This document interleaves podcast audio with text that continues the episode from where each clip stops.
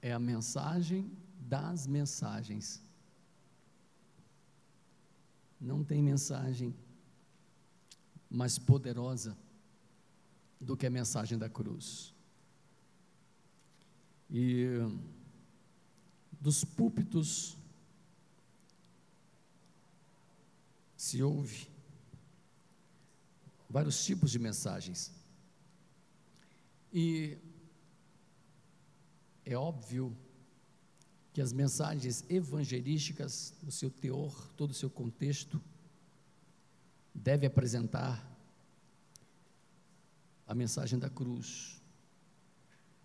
Isso eu estou com o meu coração para nesse dia, dia de hoje, primeiro dia do mês de, de março, estamos começando um novo mês.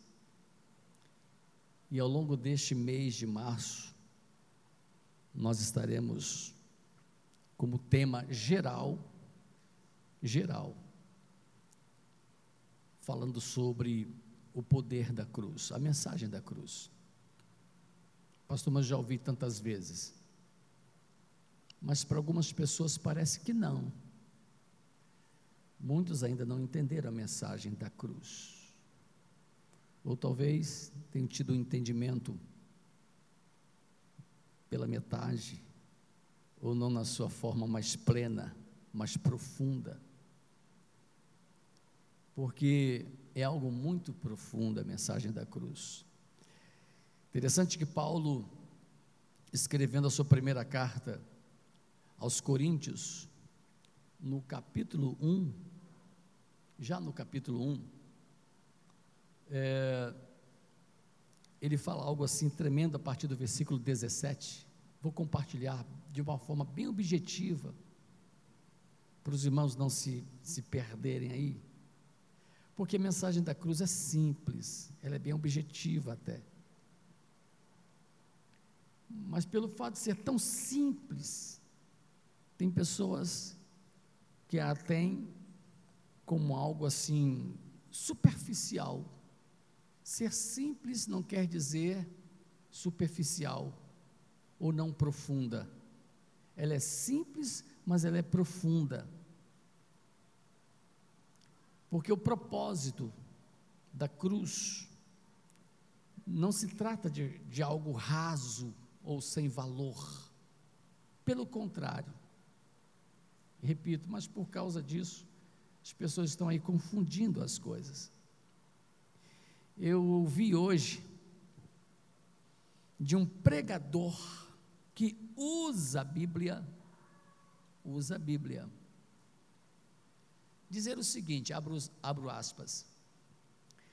Jesus não morreu na cruz, ele desmaiou. E da sua ressurreição foi só o momento em que ele, depois de três dias, ele acordou e pronto. Quer dizer, estou falando sobre algo que nós que temos um pouco de conhecimento da palavra parece algo assim absurdo, e é. Pasmem, um pregador eloquente usando isso, e muita gente acreditando. É aí que está o problema. Muita gente acreditando. E aí, Paulo, escrevendo aos Coríntios, ele diz assim: eu vou dizer aqui sobre apenas o verso, é, eu vou me fixar no verso 18, mas é interessante que diz assim, o verso 17: Porque Cristo enviou-me, não para batizar, mas para evangelizar, não em sabedoria de palavras, para que a cruz de Cristo se não faça vã. Quer dizer, ele poderia pregar de uma forma muito eloquente, demonstrando uma sabedoria, né, algo assim bem filosófico, porque ele estava aqui no meio dos filósofos do seu tempo, razão dessa carta. E diz assim: Sabe por quê? Porque a palavra da cruz é loucura para os que perecem, mas para nós que somos salvos, é o poder de Deus. Amém? Ou para os salvos, é o poder de Deus, porque está escrito, está escrito: destruirei a sabedoria dos sábios e aniquilarei a inteligência dos inteligentes. Onde está o sábio? Onde está o escriba? Onde está o inquiridor deste século? Porventura, não tornou Deus louca a sabedoria deste mundo? Olha aí, presta atenção. Pois visto que na sabedoria de Deus, o mundo não conheceu a Deus pela sua sabedoria. Aprove a Deus salvar os crentes pela loucura da pregação. Vai aqui então esta palavra. Porque os judeus pedem sinal. Os gregos oh, buscam sabedoria. Os filósofos, né? Gostavam de, de filosofar. Mas para nós que pregamos a Cristo crucificado, que é escândalo para os judeus e loucura para os gregos, todavia a mim, muito pouco se me dá de ser julgado por vós. Aliás, voltando aqui, mas para os que são chamados, tanto judeus quanto gregos, depois eu chego lá, lhes pregamos a Cristo. Por quê? Poder de Deus e sabedoria de Deus. Duas coisas. Pregar Cristo, poder de Deus e sabedoria de Deus. Porque a loucura de Deus é mais sábia do que dos homens, e a fraqueza de Deus é mais forte do que dos homens.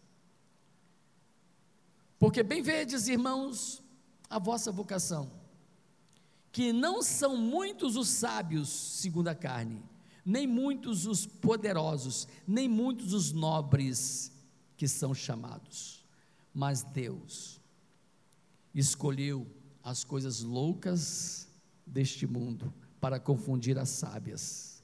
E Deus escolheu as coisas fracas deste mundo, que eles julgam, né? para confundir os fortes, as fortes. E Deus escolheu as coisas vis deste mundo e as desprezíveis e as que não são para aniquilar as que são, para que nenhuma carne se glorie perante ele.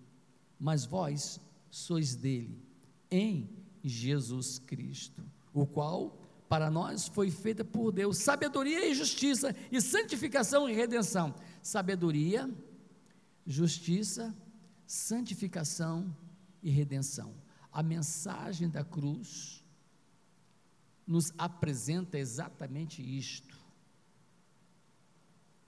sabedoria, justiça, santificação e redenção.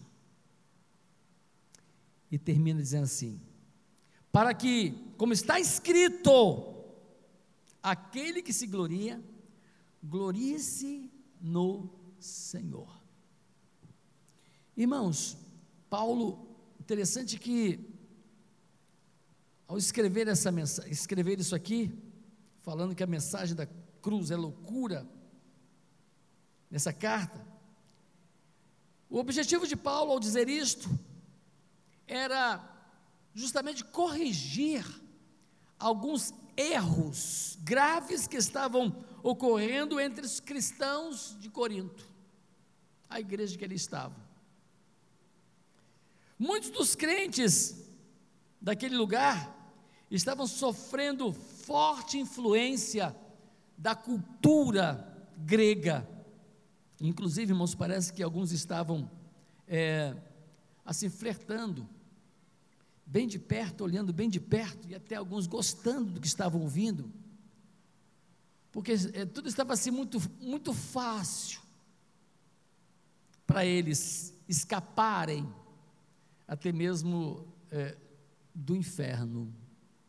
Uma mensagem, entre aspas, da cruz, como se fosse algo sem nenhum valor, sem um devido preço, que a mesma tem como mensagem. Então, essas pessoas estavam interessadas em discursos eloquentes, que traziam ensaios filosóficos e expressavam palavras persuasivas de sabedoria humana. E não são poucas as pessoas, irmãos e irmãs, que que têm esse tipo de sabedoria. E como essas pessoas influenciam. E como pessoas são facilmente influenciadas. Porque é uma loucura. Esse negócio de um homem viver na terra, sem pecado, enviado por um pai, e que pai é este? Que permite ir, um Deus, ainda por cima, um Deus permite ir ao sacrifício, à cruz, um filho. Isso para a filosofia, irmãos, é uma, uma doideira, é uma loucura. Como é que eles vão entender isso? Racionalmente, não, é uma coisa que para eles que vivem da lógica, não tem lógica. Por isso, Paulo está dizendo que isso para vocês é uma loucura.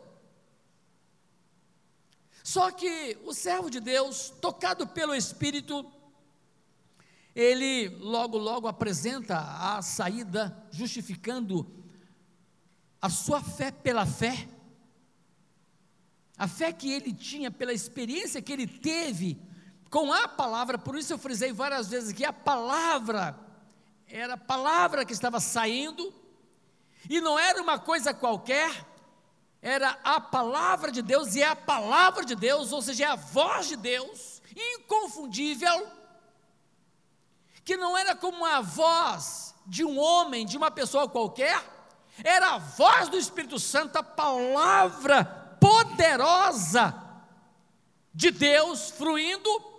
E quando Paulo, enquanto Paulo, impactado estava sendo na sua conversão pela palavra, o Senhor lhe joga para dentro da palavra, por isso fala sobre o batismo em Jesus, na palavra. Ele, é, ele foi mergulhado na palavra, ele foi logo impactado por essa palavra. Logo, ele viu o seguinte: eles me olham como louco, eles me veem como louco, mas na verdade, loucos são eles que ainda não entenderam como muitos de repente do seu convívio não entenderam por que que você não apenas se deixou levar pela, pelo evangelho, mas o fato de você ter entendido a mensagem da cruz. O evangelho é a mensagem da cruz. E a mensagem da cruz é o evangelho, que é o poder de Deus. E quando se fala do poder rema, o poder de Deus desse jeito, é forma impactante como o Espírito Santo, ele se manifesta nesse poder para quebrar no homem e tirar do homem todo o engano do pecado, todas as trevas, toda a escuridão da sua alma, esta palavra é tão poderosa que descortina, que abre o coração, que quebra o coração. E essa pessoa então passa a entender pelo menos duas coisas importantes no Evangelho. Duas coisas importantíssimas. Primeiro, que a cruz, de fato, é a mensagem que fala do amor do Pai, do amor de Deus mesmo.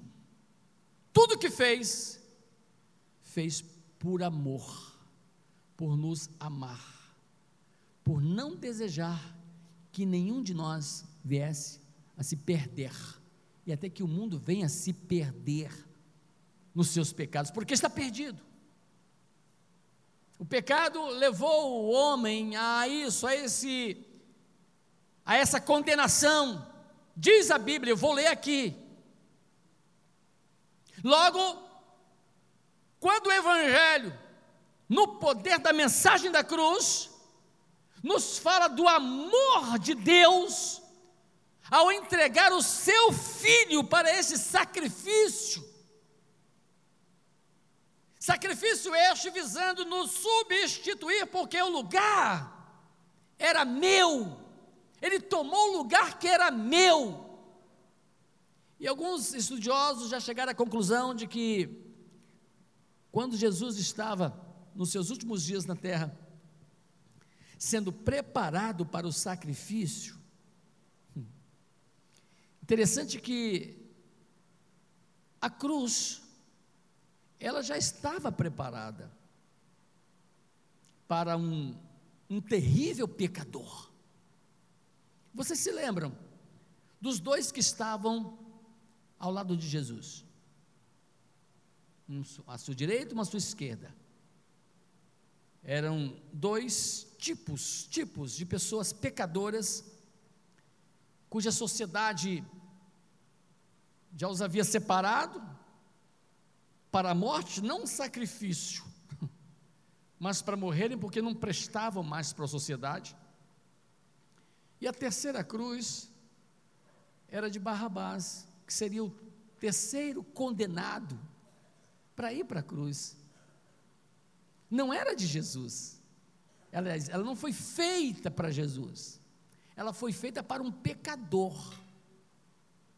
E aí, eu olho para aquela cruz até então vazia, antes de Barrabás ir para lá, ela estava vazia. E eu posso assim, é, me ver, antes de aceitar Jesus, como sendo aquela cruz para mim, porque em nada seria eu, sou eu melhor do que Barrabás, ou seria eu melhor do que Barrabás. Ou nenhum daqueles que estavam ali, espiritualmente falando. Todos pecaram, diz a Bíblia, Paulo escrevendo aos Romanos, no capítulo 3. Todos pecaram e destituídos estavam da glória de Deus, estão da glória de Deus, da presença de Deus. Então aquela cruz, quem sabe era para você, ah, para Barrabás, mas você é melhor, melhor do que ele em quê? Como pecador, todo mundo igual. Todos destinados à morte e ao inferno por causa do pecado. Então Jesus, quando o povo pede, escolhe Jesus para a cruz, absolve, tira fora Barrabás. Então Jesus ele toma a cruz que era de Barrabás, que era minha, que era sua. Toma o nosso lugar, tomou o lugar dele. E ele prefigurando a todos os pecadores. Vai entender isso. Como é a, a mente humana é humanista o humanismo é o homem no centro de tudo, é, uma dos, é um dos pretextos da filosofia, colocar o homem como sendo o centro de todas as coisas, tudo gira em, ao entorno do homem. Entender isso, simplesmente pela razão, não dá. Até que seja impactado pelo poder, dunamis, da mensagem que quem traz esta mensagem? O veículo, o próprio Espírito Santo, é quem traz esta mensagem de uma forma poderosa, usando um e o outro, é óbvio, usando os servos do Senhor. Por isso a Bíblia ainda diz que para ninguém, para que ninguém venha se gloriar do que faz, o homem não faz, mas é o poder de Deus nele é quem opera é quem faz, é o poder de Deus. Por isso a Bíblia fala muito sobre esse poder do Evangelho, o poder da palavra, porque quando alguém começa a abrir o coração diante do impacto da pregação, nunca mais é a mesma pessoa. nunca mais. Irmãos, como nós precisamos pregar mais o Evangelho, mas não aquele Evangelho absorto, aquele Evangelho leve, aquela coisinha assim, é Evangelho mesmo. Nós não podemos pregar o Evangelho como se fosse uma mensagem de autoajuda só. Aquele Evangelho, eu digo autoajuda porque muitas pessoas às vezes vêm para algumas religiões no meio evangélico ou do, dos evangélicos só para uma autoajuda. O que é isso? Só para massagear o ego, só para uma resposta imediatista. Hoje mesmo uma pessoa ligou para mim, pastor. Deus atende oração ou não atende? Irmão, você está querendo uma resposta? Eu vou te dar a resposta. Primeiro, eu posso dizer, te garantir que Ele atende. Ele ouve a sua oração. Aliás, ele disse ouve. Ele escuta ou não escuta? A oração escuta. Como se dizendo assim, mas eu não estou tendo resposta. E eu falei para ela: olha, Deus nos responde de três maneiras: sim, não espera. De repente está mandando você esperar. De repente o que você está pedindo, ele já disse que não, e você está temando que ele diga sim. E ele não vai dizer sim se ele tem que dizer não. E ele não vai dizer não quando tem que dizer sim. E o tempo dele não é o nosso tempo. O nosso tempo não é o tempo dele. Acalma o teu coração, porque esse tipo de mensagem eu já ouvi. E o evangelho não está nisso. Porque às vezes, irmãos, as pessoas é, pensam que o evangelho não vai confrontá-las. O Evangelho confronta. O Evangelho até machuca. É. O Evangelho não massageia o ego de ninguém. Pelo contrário, o Evangelho pisa no teu ego. O Evangelho te machuca. O Evangelho, como uma espada, até te fere. O Evangelho faz o teu coração até sangrar. O Evangelho até te mata. Você morre. Mas só o ego. Porque o Evangelho, depois de fazer tudo isso, esse estado, aliás, que eu te falei aqui, segue o bálsamo que cura, segue o Espírito Santo que suaviza, que, que depois do confronto vem o conforto. Vem o machucado, mas vem a cura. Ele vai lá no profundo, porque é lá no profundo, irmãos, que se esconde aqueles pecadinhos de estimação, enquanto não for arrancados de dentro de você, ele não sossega, então ele vai mexendo lá, ele vai machucando aquilo lá, até expurgar este mal, que é um veneno que está dentro de você, enquanto isso não estiver acontecendo, ou melhor, enquanto isso não acontece, o Evangelho não surte o efeito que foi feito para surtir. A cruz, irmãos, de Cristo fala a respeito disso. Você ouviu um cântico aqui rapidamente? A cruz ainda me faz, me faz sonhar. Deixa eu te dizer uma coisa. Enquanto o homem ou o ser humano não aprender a olhar para a cruz, ele vai viver enganado com as coisas deste mundo com as coisas fáceis que o mundo apresenta, com as ilusões deste mundo. E às vezes ele pensa, o ser humano, que ele está sonhando com tanta coisa, mas ele está iludido. Agora a cruz não. ele coloca dentro de você a realização dos sonhos de Deus, daquilo que Deus tem para você como melhor.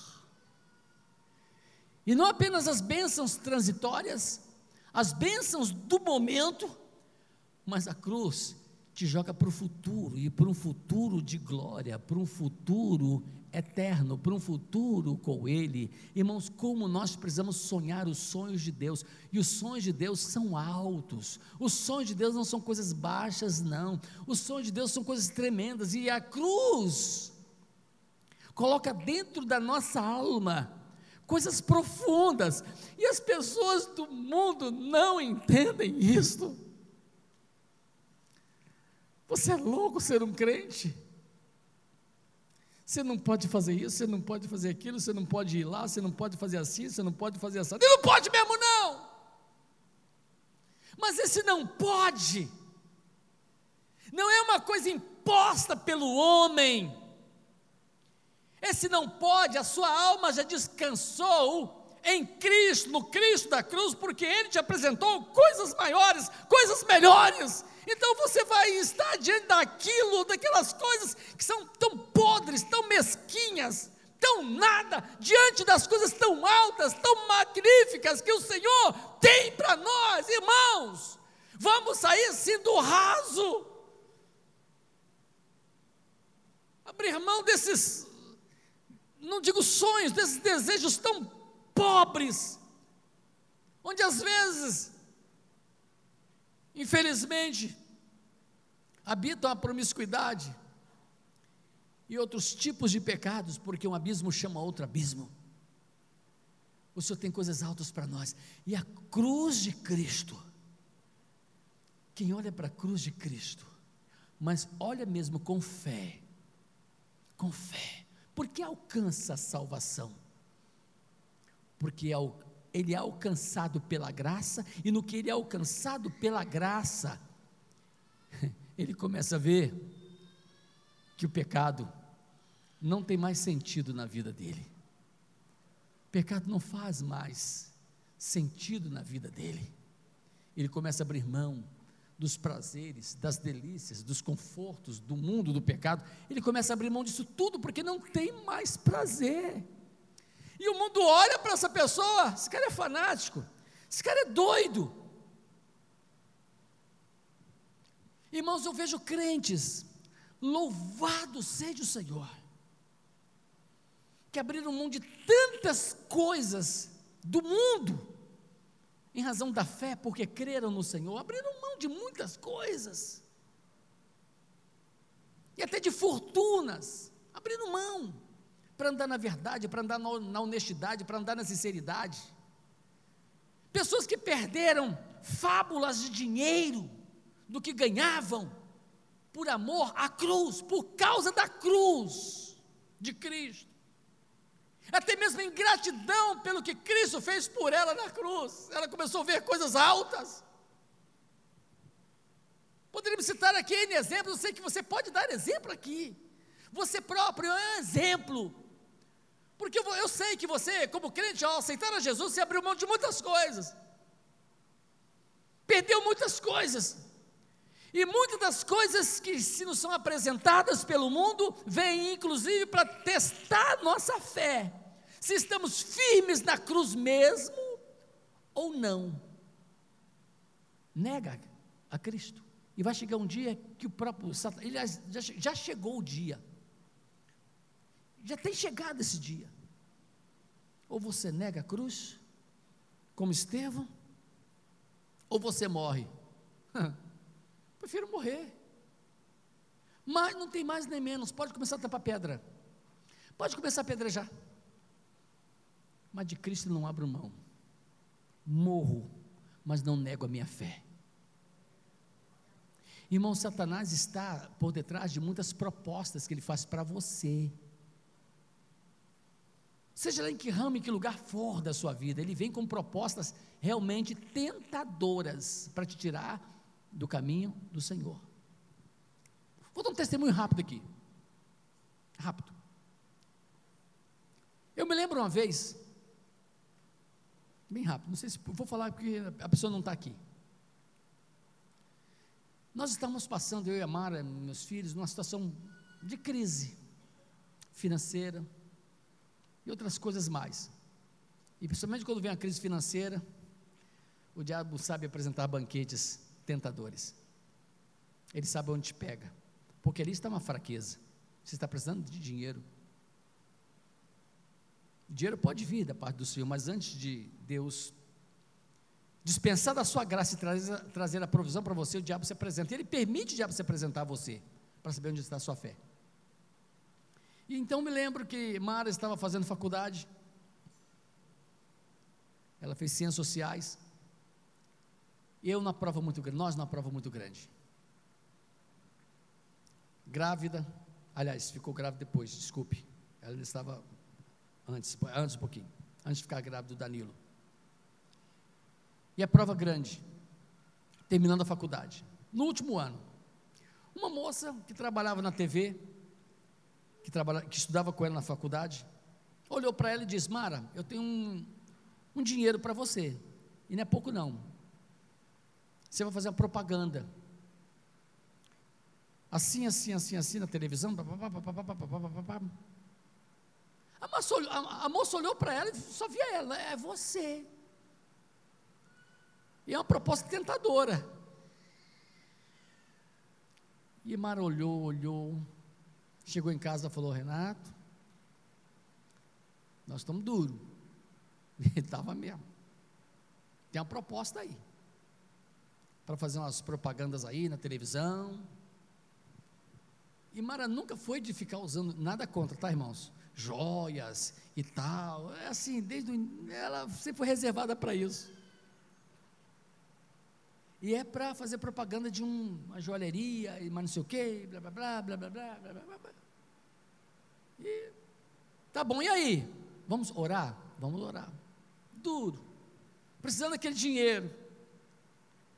E entrar logo o quê? Numa exposição, né? Num visual para muita gente. Na TV Gazeta do Espírito Santo, que é mesmo da Globo. E fomos orar.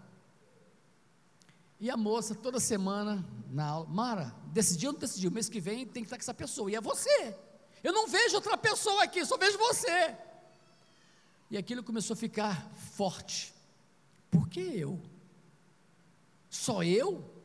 É.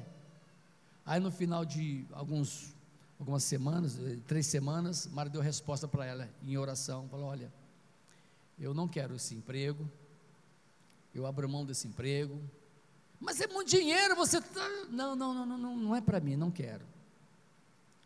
Aí foi explicar para a moça na palavra algumas coisas que Mara sempre tem de Deus uma resposta na palavra. Tá? E a moça começou a chorar, começou a entender o que ela não entendia, essa moça, e falou assim: onde eu quero chegar? Chegou para Mara e falou assim: Mara, tem tanta moça bonita nessa faculdade. Realmente. Por que você? Falei, é aí que está a questão. Você não sabe, mas eu sei por que, que eu fui escolhida. E não foi Deus que escolheu isso para mim. E eu sei quem escolheu isso para mim. Para me tirar da proposta de Deus. E começou a pregar para a moça. E ela caiu em si e disse: Realmente, você está falando tem sentido. Eu fixei tanto, mas tanto em você que eu não consegui ver mais ninguém. E eu te confesso que pode não ser de Deus mesmo. Aí foi explicar algumas outras coisas dessa proposta. Terminando.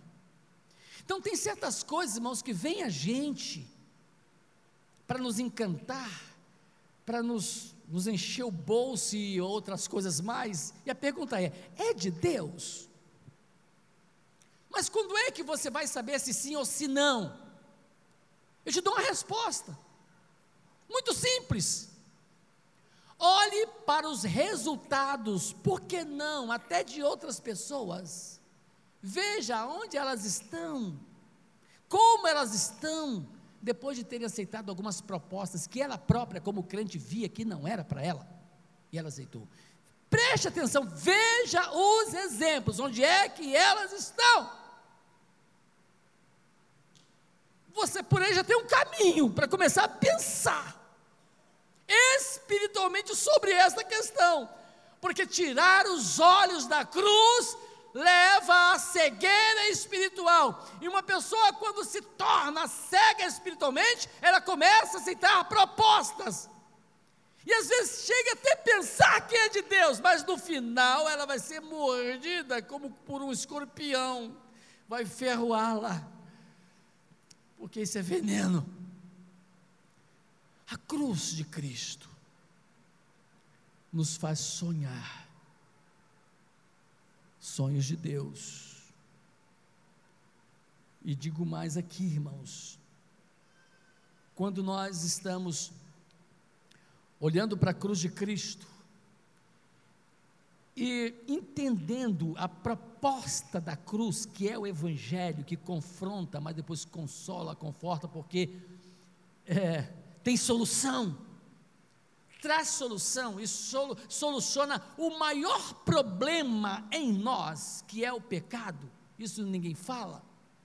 O maior problema que insta em nós se chama pecado. E Jesus veio tratar exatamente esse grande problema em nós, que é o pecado. Porque o salário do pecado é a morte.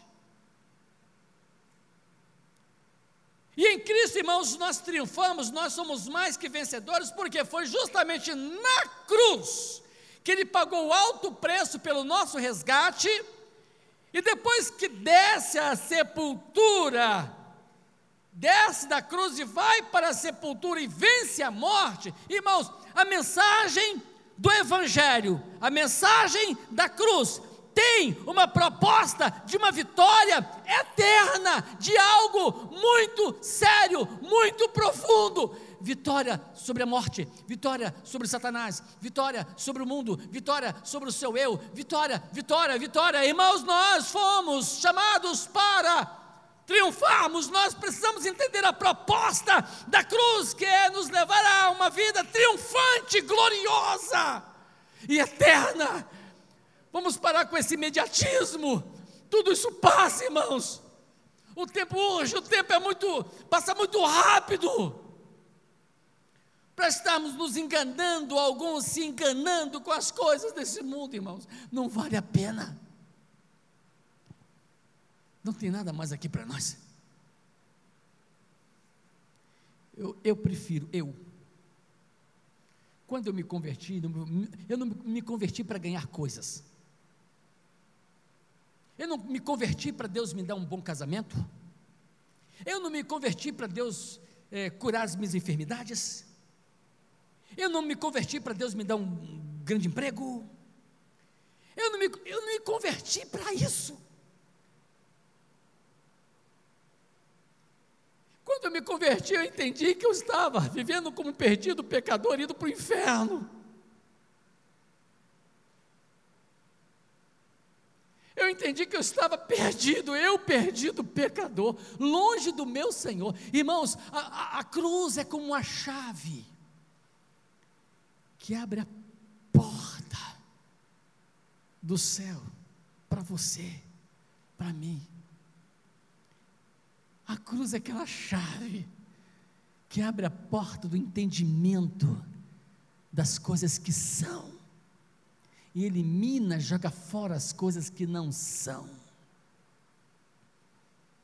A cruz é a chave que Deus colocou na mão de alguém para você mesmo. Apocalipse capítulo 3. Abrir a porta do seu coração. A cruz é a chave que Deus colocou nas suas mãos, para você abrir a porta do seu coração, para Ele entrar, cear com você e Ele com você e você com Ele. Para cearmos juntos, para estarmos juntos, essa porta tem que se abrir, é a porta do coração. Abre bem a porta do teu coração e deixe a luz do céu entrar. Então, o Evangelho é isso, é a mensagem da cruz que abre esta porta do coração para a luz da verdade entrar e a mentira, o engano, tudo vai sair em nome de Jesus. É loucura. É loucura.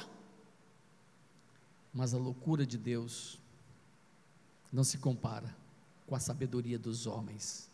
Hum. Prefira a loucura de Deus do Evangelho do que a sabedoria desses sábios que estão por aí. E muitas pessoas estão se enganando, ou estão enganadas, e que o Senhor possa abrir os olhos a tempo. Mas para isso acontecer, não sou eu quem vai fazer isso. Eu não tenho como fazer. Só o Espírito Santo faz. E Ele faz. Pastor, eu estou assim, sem entender muita coisa aqui agora. Comecei a entender. Amém? Porque você começou a entender.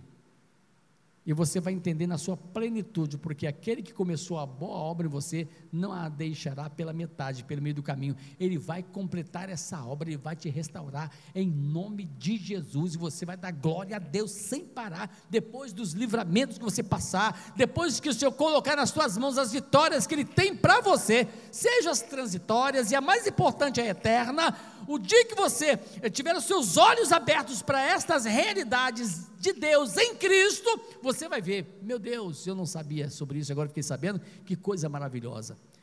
E pasmem, a maioria só vai entender isso no finalzinho da vida. Quando estiver quase partindo, quase morrendo, aí vão olhar para trás, poxa, quanto tempo eu perdi. Se é que existe uma coisa que não pode ser perdida, se chama tempo. Tempo, não vou filosofar, não, é uma verdade, é uma coisa muito preciosa que Deus nos deu para desfrutarmos, mas antes do desfrute de qualquer coisa, para sabermos escolher o que, que nós queremos neste tempo que o Senhor está nos dando. Irmãos, um minuto é coisa preciosíssima frações de segundos. Pergunte a quem já perdeu uma corrida por milésimos de segundos, esses corredores aí de Fórmula 1. Como aqueles milésimos de segundos foram preciosos. Tirou do pódio, do mais alto lugar. Pergunte a alguém que chegou no hospital, a família, coração mal, infartou, foi levado para lá e o médico chegou e disse: Ah, se chegasse dois minutos, cinco minutinhos, não teria morrido. Pergunte a você mesmo, ou alguém que estava para prestar o vestibular e chegou dois minutos atrasado no portão e estava fechado. Dois minutos minutos, dois minutos. Mais um ano te espera. Pergunte. O tempo é precioso. E a Bíblia diz, fechando: se ouvirdes hoje, hoje, o Evangelho, hoje, hoje é o tempo mais precioso para mim e para você hoje, não amanhã. Amanhã não existe. Amanhã não existe para nenhum de nós. Amanhã, amanhã, meu Deus. Jesus, se hoje ouvirdes a voz do Espírito Santo, não endureçais os vossos corações, como o povo no deserto, não endureçais os vossos corações. Se hoje ouvirdes a voz do Espírito Santo, o Evangelho que está sendo pregado de verdade, que te chama a olhar para a cruz, a aceitar o que Cristo fez na cruz, olhar aquele lugar que era seu e Ele tomou no seu lugar, pagou o alto preço. Hoje, você pode desfrutar desta grande bênção que Paulo chamou aqui de salvação para nós que somos salvos. Nós, salvos, sim, pelo poder do Evangelho, pela mensagem da cruz, se alcança remissão dos pecados, e alcançando remissão dos pecados, alcança salvação não vem por méritos humanos, é dom de Deus. Nenhum de nós merece salvação, mas é graça. E quando alguém olha para a cruz, é alcançado pela graça, se arrepende dos seus pecados, confessa Jesus como Salvador e Senhor da sua vida, diz a Bíblia é salvo pela graça, mediante a vossa fé, pelo que você crê, é salvo, é salvo. E o mundo, tchau, para trás, para trás, tem mais nada contigo. Não é que você o tem perdido, mas ele te perdeu. Você o pertencia, já não pertence mais. Não é mais dele. Preguei semana passada, sai dela, povo meu, sai da Babilônia, povo meu, este não é o teu lugar. Jesus está voltando, irmãos. E quem já olhou e olha para a cruz, tem esperança de vida eterna, tem esperança, aleluia, das grandiosas e copiosas bênçãos de Deus sobre a sua vida. E eu quero saber, o Espírito Santo de Deus quer saber. Feche os teus olhos.